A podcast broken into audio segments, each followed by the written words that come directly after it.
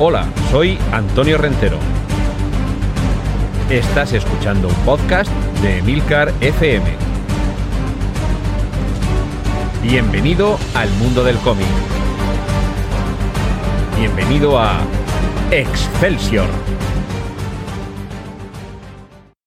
Saludos, bienvenidos a este podcast de Milcar FM donde hablamos de cómics, capítulos monográficos y autoconclusivos sobre personajes, autores, editoriales, colecciones y hoy en concreto vamos a hablar del Comics Code Authority o la autoridad del código de cómics que es una iniciativa que parte de mediados de los años 50 y que establece una censura sobre los contenidos que deben aparecer en los cómics.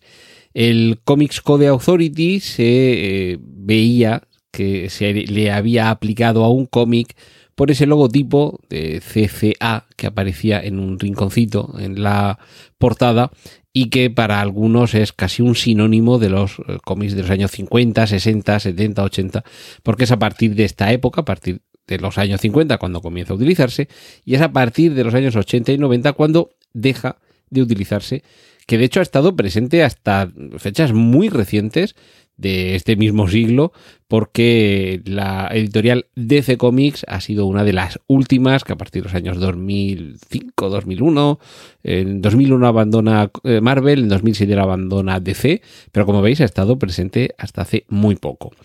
¿Y en qué consistía esto del Comic Code Authority y las reglas que imponía sobre lo que podía y sobre lo que no podía aparecer en los cómics? Pues básicamente era un listado que en muchos aspectos se parecía a lo que el código Hayes, código escrito Hayes, H-A-Y-E-S, había supuesto previamente para el cine. Porque también en los años, eh, a principios del siglo XX, también hubo eh, ese código de, más que de conducta, de contenidos que podían aparecer en, las películas y un poco como consecuencia de, ese control que los años, eh, los años 30 interpuso la, la industria del cine, llegó también al cómic. En este caso, en el caso de las viñetas, os voy a leer algunas de las eh, prohibiciones que contenía este código sobre lo que podía o no podía o cómo podían o debían representarse algunos contenidos. Por ejemplo, los crímenes nunca podían ser representados en los cómics de manera que se creara simpatía por el criminal o promoviendo la desconfianza hacia las fuerzas de seguridad y por supuesto no podían inspirar o desear imitar a los criminales. Es decir, que el malo nunca podía ser un modelo de conducta. Por supuesto, cuando el crimen tenía que representarse, tenía que ser como una actividad sórdida y desagradable. El cómic no, eh, no, podía representar el crimen como algo que fuera deseable. Y por supuesto los criminales no vean ser ni representados de forma glamurosa, ni ocupar una posición que fuera capaz de generar en los lectores el deseo de imitarlos, de emularlos, de llegar a convertirse en eso que eran los criminales en los cómics. Por supuesto, el bien siempre tenía que triunfar sobre el mal y los criminales siempre tenían que ser castigados por sus acciones. Eso sí, violencia excesiva no podía mostrarse. No podía aparecer secuencias, bueno, viñetas de tortura, de eh, uso innecesario o, excesivo, tanto de pistolas como de cuchillos. No se podía representar la agonía física, ni los crímenes sangrientos, ni truculentos. Eh, esto lo explicaré un poquito más eh, prolijamente a continuación, y es que las revistas, eh, las publicaciones de cómics, no podían tener en sus títulos palabras como horror o terror. Y de esto ya digo, os voy a hablar un poquito más ampliamente ahora a continuación. Tampoco podían aparecer escenas demasiado sangrientas y por supuesto ni depravación, ni lujuria, ni sadismo, ni masoquismo nada mm, que apareciera podía ser ni repelente ni soez. Y, eh, por supuesto, mm, si había asociado eh, eh, elementos asociados con los muertos vivientes, con los vampiros, con los caníbales y con los hombres lobo, tampoco podían aparecer. Por supuesto, el lenguaje no podía contener ni blasfemias, ni palabras obscenas, ni soeces, ni, ni vulgares y, tampoco podía aparecer desnudo de ninguna manera, así como tampoco poses indecentes, ni inapropiadas, ni libidinosas. Las mujeres debían ser dibujadas de forma realista, sin que se exagerasen sus atribuciones físicas. Y por supuesto, nada de que aparezcan eh, relaciones sexuales ilícitas. Eh, tampoco, por supuesto, mm, prácticas eh, violentas relacionadas con el, el, amor, ni conductas sexualmente desviadas. No había forma de representar en un cómic la violación, no podía ni siquiera sugerirse, así como ninguna perversión sexual. Y, por supuesto, la desnudez si era para eh, mostrar que quien estaba desnuda era una prostituta, no podía mostrarse en ningún tipo de publicidad. Y como veis, con todo este, con toda esta retaíla de conductas que se podían, o sea, mejor dicho, que no se podían mostrar, ya veis que se ataba un poquito en corto a muchos autores, a muchas tramas, a muchos personajes. Mm, he dicho que iba a explicar eh, un poquito más ampliamente eso de que no contuvieran las revistas en su título la palabra horror o terror. Al comienzo de este podcast, no de este episodio de hoy, sino de los primeros eh, episodios, dediqué una entrega a hablar de EC Comics, esa editorial. Eh, sin duda alguno os sonarán las revistas Tales from the Crypt, Weird Science, Weird Fantasy. Bueno, pues esa editorial, la F Comics, acusó al organismo, a esa autoridad del código de cómics, de perseguirles a ellos porque precisamente en algunos de los títulos de las revistas que publicaba se contenían de manera muy concreta esos títulos. Por ejemplo, Crime Suspense Stories, The Vault of Horror y The Crypt of Terror. Bueno, digo horror con esa chaspirada que ya sabéis que no existe en inglés, que es The Vault of Horror.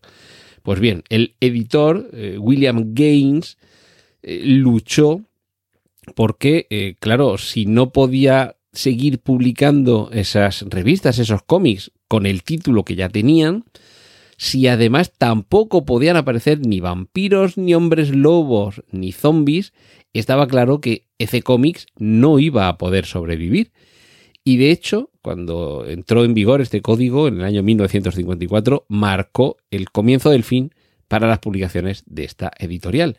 Solo sobrevivió Mad, que quizá a algunos os suene, es una publicación de humor que además pudo sobrevivir, entre otras cosas, porque el tipo de, de contenidos se prestaba a, poder cumplir este código sin ningún problema, era más bien una publicación de humor en la que todo esto de la violencia, el sexo y la depravación y los seres de ultratumba no tenían cabida, y además también por el cambio de formato, se publicó en formato revista y no en formato cómic.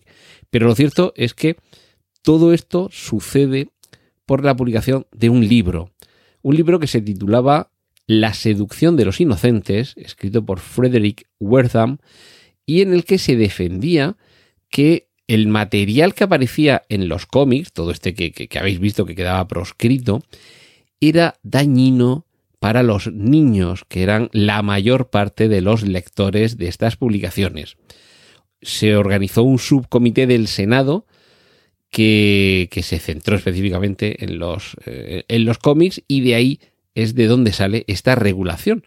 El Comics Code Authority se basó en, el texto que parte de la Asociación de Editoriales de Revistas de Cómics, que ya dije anteriormente que un poco el origen está en ese código Hayes de las producciones cinematográficas en Hollywood de los años 30, pero aquí van mucho más allá por todo esto de no, poder ni siquiera arrojar una sombra de duda sobre eh, las fuerzas de...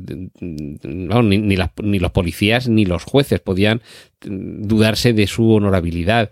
El mal tenía siempre que perder, el criminal tenía siempre que ser castigado y por supuesto todo lo que tuviera que ver con el, con el terror, con la sangre y la violencia, todo esto proscrito y todo lo que tuviera que ver con las eh, insinuaciones sexuales. Por supuesto, los cómics que sí que cumplían estrictamente esas normas podían ser publicados con ese sello en la portada, esa C con esa A y con esa C del Comics Code Authority, Y eso lo que permitía era que en muchas tiendas sí que permitieran la venta de esos cómics y que muchos padres sí que permitieran que sus hijos compraran esos cómics o que se los compraran ellos mismos.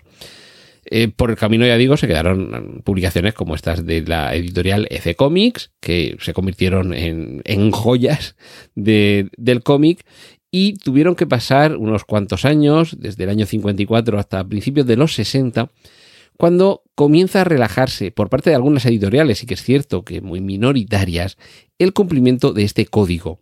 Es la época, años 60, el verano del amor, la experimentación con las drogas, los hippies, los beatniks, todos eh, esos códigos de conducta moral y ética tan rígidos comienzan a desmoronarse y en el caso del cómic sucede la etapa underground de la que en algún momento eh, daremos cuenta. Eh, editoriales que ya existían desde los años 30 como DC o desde los años 60 como Marvel Comics habían abrazado el cumplimiento de este código por cuanto eso les reportaba una cierta seguridad de distribución y no proscribía los títulos que no llevaran ese sello. Pero precisamente a principios de los años 70, el nunca suficientemente venerado Stan Lee, de nuevo, permitidme la autocita, protagonista de la primera entrega de Excelsior, de este podcast que estáis escuchando, fue uno de los primeros en romper, por algún lado, una lanza sobre estos contenidos tan estrictos que permitía el Comics Code Authority. Y fue en 1971 con un cómic de Spider-Man, su personaje seguramente más eh, memorable, más célebre, más querido, en el que eh, ya aparecía la presencia de drogas, que era algo que se había escapado al, al código. Pero sí que es cierto que todavía se seguía mostrando, por influencia de este código, eh, se señalaba como parte negativa de la historia el abuso de estas sustancias. Comenzó a haber otras preocupaciones en la Casa de las Ideas, como se denomina en ocasiones a Marvel, porque trataban de sortear, de bordear las fronteras de lo que prohibía este código y, de hecho hubo un momento en, el que el propio Stan Lee, en una entrevista años más tarde, reconocía que mandó a tomar viento el, código y, volvieron de nuevo porque se dieron cuenta de que tenía que mantener un poco eh, presente cuando eh, escribió una historia todas las prohibiciones, todo lo que, lo que el código proscribía y, que le obligaba a escribir de una manera ah, diferente. Así que tras ese momento inicial de, ruptura, eh, en, esos, en esos números optaron por, por volver a ello, pero a partir de ese momento comenzó a revisarse este código hubo eh, algunos casos en los que comenzaron a permitirse algunos contenidos. Eso es lo que hace que, por ejemplo, la propia Marvel tenga títulos en los años 70 en los que aparece Drácula, la tumba de Drácula. Eh, hay adaptaciones de, obras de terror en las que aparecen eh, fantasmas y vampiros y hombres lobo. Y, e, e incluso los zombies, que por ejemplo los zombies no estaban incluidos en el código original, pero mm, poco a poco se fue modificando para que no quedaran proscritos. Con, el tiempo eh, se han ido revisando, se fueron revisando eh, en los años 80 y en los años 90, se fueron revisando esas prohibiciones del código, se fueron adaptando un poquito. Eh, entre otras cosas, por ejemplo, había un veto para las menciones a la homosexualidad, algo que desapareció de este código en el año 1989, que seguro que a los más jóvenes os sonará época antediluviana, pero algunos entre otros quien nos habla ahora mismo, ya tenía 19 años en aquel momento y para mí los años, finales de los años 80, que todavía no pudiera aparecer en un cómic. Menciones eh, o referencias a la homosexualidad me, parecía un poco retrogrado porque era una época en la que sí que había otros cómics que no estaban sujetos a este código, que era un código voluntario, tú te sometías al código y, por supuesto sometías a la creatividad de tus autores a las restricciones de dicho código. pero evidentemente había eh, otras editoriales, otras colecciones, otros títulos que no incluían ese sello en la portada y que no respetaban el código. Evidentemente tampoco tenían unas tiradas, una repercusión tan amplia. Pero a partir de esta, de esta época, de los años 80 y 90, también comienzan a surgir nuevas editoriales. Es el caso también, por ejemplo, de la editorial Image Comics, la editorial de, donde aparecen los cómics de Spawn, por ejemplo, o de Savage Dragon. Y, aquí es cuando ya comienza a desmoronarse el código. Cada vez hay más editoriales independientes en las que eh, ni se plantean respetar el código y sobre todo gracias a los nuevos canales de distribución. Otro día, quizá también aquí en Excelsior haya que dedicarle eh, su espacio a cómo se distribuían los cómics cuando todavía no existía Internet, pero es algo que sin duda facilita el que deje de respetarse las, eh, las reglas tan estrictas de este código. Y poco a poco van cayendo todos. En los años 90 eh, sobre todo y a principios de los 2000 es cuando ya va desapareciendo por completo el cumplimiento de esta estricta censura. De hecho, esto no supone que deje de haber censura en los cómics, sino que deja de estar eh, centralizada desde una normativa que rige para todos. Porque, por ejemplo, Marvel abandona el cumplimiento del Comics Code Authority en el año 2001, pero establece su propio eh, su propia regulación de los contenidos que pueden aparecer. Y finalmente la última de las grandes editoriales de cómics que todavía quedaba respetando el código deja de hacerlo, DC Comics, en el año 2007. Eh, afortunadamente eh, todo esto ha quedado atrás. también evidentemente no podemos juzgar con nuestros principios, nuestros valores y nuestra comprensión de la realidad, de la comunicación y de la sensibilidad del año 2022 lo que sucedía en Estados Unidos en eh, el año 1954, otra época, otras circunstancias. Hacía nueve años que había terminado la Segunda Guerra Mundial, fijaos, y, y por supuesto todo era diferente. Afortunadamente todo esto ha desaparecido, pero también debéis saber de la influencia que ha tenido en muchos personajes el hecho de que determinados asuntos no se pudieran contar. Entonces, por supuesto, eh, en los últimos años o en las últimas décadas ha habido quien hacía la interpretación de una relación eh, homosexual entre Batman y Robin. Por supuesto, esto hasta los años 80, 90 no podrías soñar con que nunca apareciera un cómic en el que se orientara la historia desde ese punto de vista que realmente no sé si, si se habrá planteado así alguna vez en, algún cómic, pero ahora podría hacerse, cosa que en los años 50, 60, 70 no se podría hacer. Policías eh, corruptos y asesinos o, u hombres lobo que se salgan con la suya y no terminen siendo castigados, esto hoy en ocasiones sucede en los cómics, y hace medio siglo, hace 30 años o hace 25 años en algunos cómics de algunas colecciones no podía hacerse.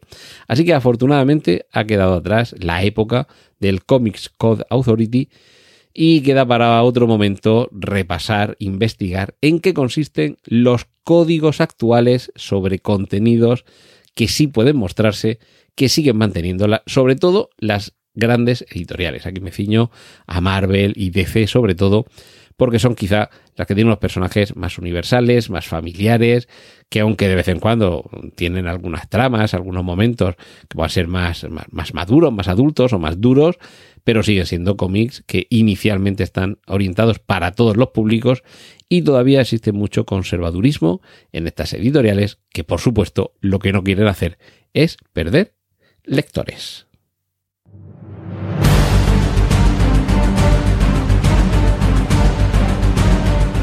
Has escuchado Excelsior, un podcast de Antonio Rentero para Emilcar FM. Puedes escuchar más episodios y contactar con nosotros en emilcar.fm barra Excelsior.